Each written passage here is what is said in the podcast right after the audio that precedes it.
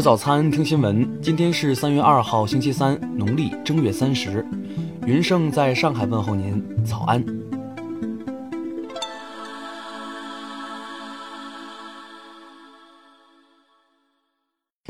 首先来关注头条消息。近日，有网友在个人微信公众号“现实的模样”上发文称，陕西榆林市发现一铁笼女。网传文章显示，一名网红主播在社交平台上拿铁笼女小雨炒作赚钱，至少已有两年。而小雨则长期被该主播用恶毒的手段对待，并且还流过产。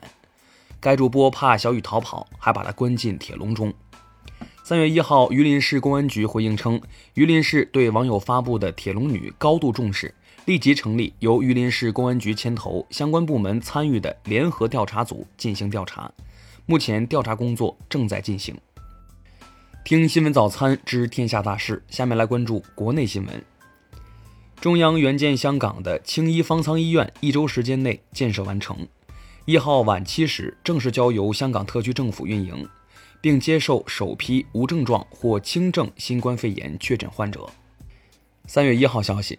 深圳市铁路原港班列已于当日下午成功开展空车式运行。首趟铁路原港班列将于三月二号正式开行，为全力保障供港跨境物资运输。全国人大代表朱列玉三月一号表示，今年两会他将第五次提交关于制定《中华人民共和国反虐待动物法》的议案。三月一号，乌方开通专门用于撤离的专列。中国驻乌克兰大使馆已派出高级外交官率工作组到基辅火车站，协助有意愿撤离的中国公民，帮助解决有关问题，并为同胞送行。我国首个带状疱疹疫苗预防接种专家共识近日发布，明确推荐年龄在五十岁及以上且免疫功能正常的人群接种带状疱疹疫苗。儿童青少年学习用品近视防控卫生要求三月一号起施行。根据标准，中小学教科书正文最小用字不应小于小四号，教学多媒体不应出现可察觉的闪烁。近日，江苏省委省政府印发通知，明确指出，符合政策规定生育子女的夫妻，女方在享受国家规定产假的基础上，延长产假六十天，达到一百五十八天。北京市消协一号发布互联网消费大数据杀熟问题调查结果称，有八成多受访者有被大数据杀熟的经历，网络购物中的大数据杀熟问题最多。下面来关注国际新闻。当地时间二月二十八号消息，加拿大研究人员已发现了首例由鹿将新冠病毒传染给人的案例。二月二十八号报道，英国女王伊丽莎白二世已经从新冠肺炎中康复，与她的家人度过了一个愉快的下午。当地时间二月二十八号晚，日本北海道札幌市丰平区一栋空置楼房因积雪过重倒塌，致周围地区交通受阻。韩国防疫部门三月一号晚通报，截至当地时间二十一号，韩国在二十一小时内新增新冠肺炎确诊病例首次超过二十万例。俄罗斯国防部长绍伊古三月一号表示，俄方将举办首届国际反法西斯大会，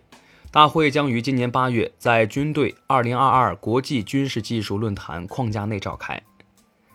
在乌克兰申请加入欧盟后不久，乌克兰总统泽连斯基三月一号向欧盟喊话，敦促欧盟证明其在俄乌危机中站在乌克兰这一边，再次强烈呼吁允许乌克兰加入欧盟。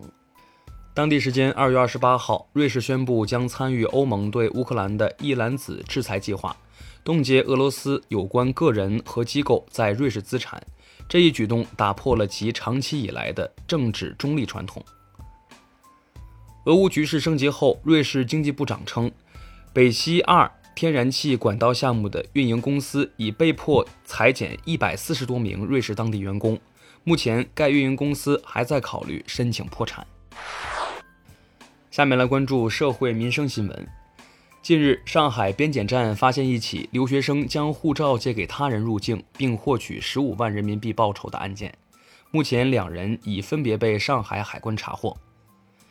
山西传媒学院学生三月一号反映称，学校二月二十八号发布通知，以用电安全为由，将宿舍楼内公用免费插座关闭，只有功能房内的收费共享吹风机可以使用。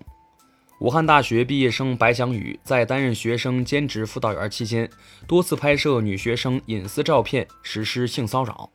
三月一号，武汉大学发布通报称，白翔宇就读期间品行不端，撤销硕士学历学位。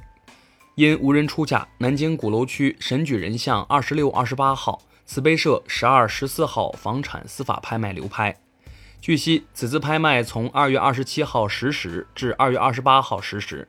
起拍价九千四百一十万元，吸引两万多人围观，其中四百多人设置提醒。三月一号，内蒙古呼和浩特市公安局通报，二月二十八号在全市进行核酸检测工作时。发现两名居民多次未按规定参加核酸检测，未向居住地社区报告，对两人依法行政拘留五日，并处罚款五百元的处罚。最后来关注文化体育新闻。据亚足联官网一号晚消息，世预赛亚洲区十二强赛第九轮，中国队对阵沙特队的比赛将在阿联酋沙加体育场进行。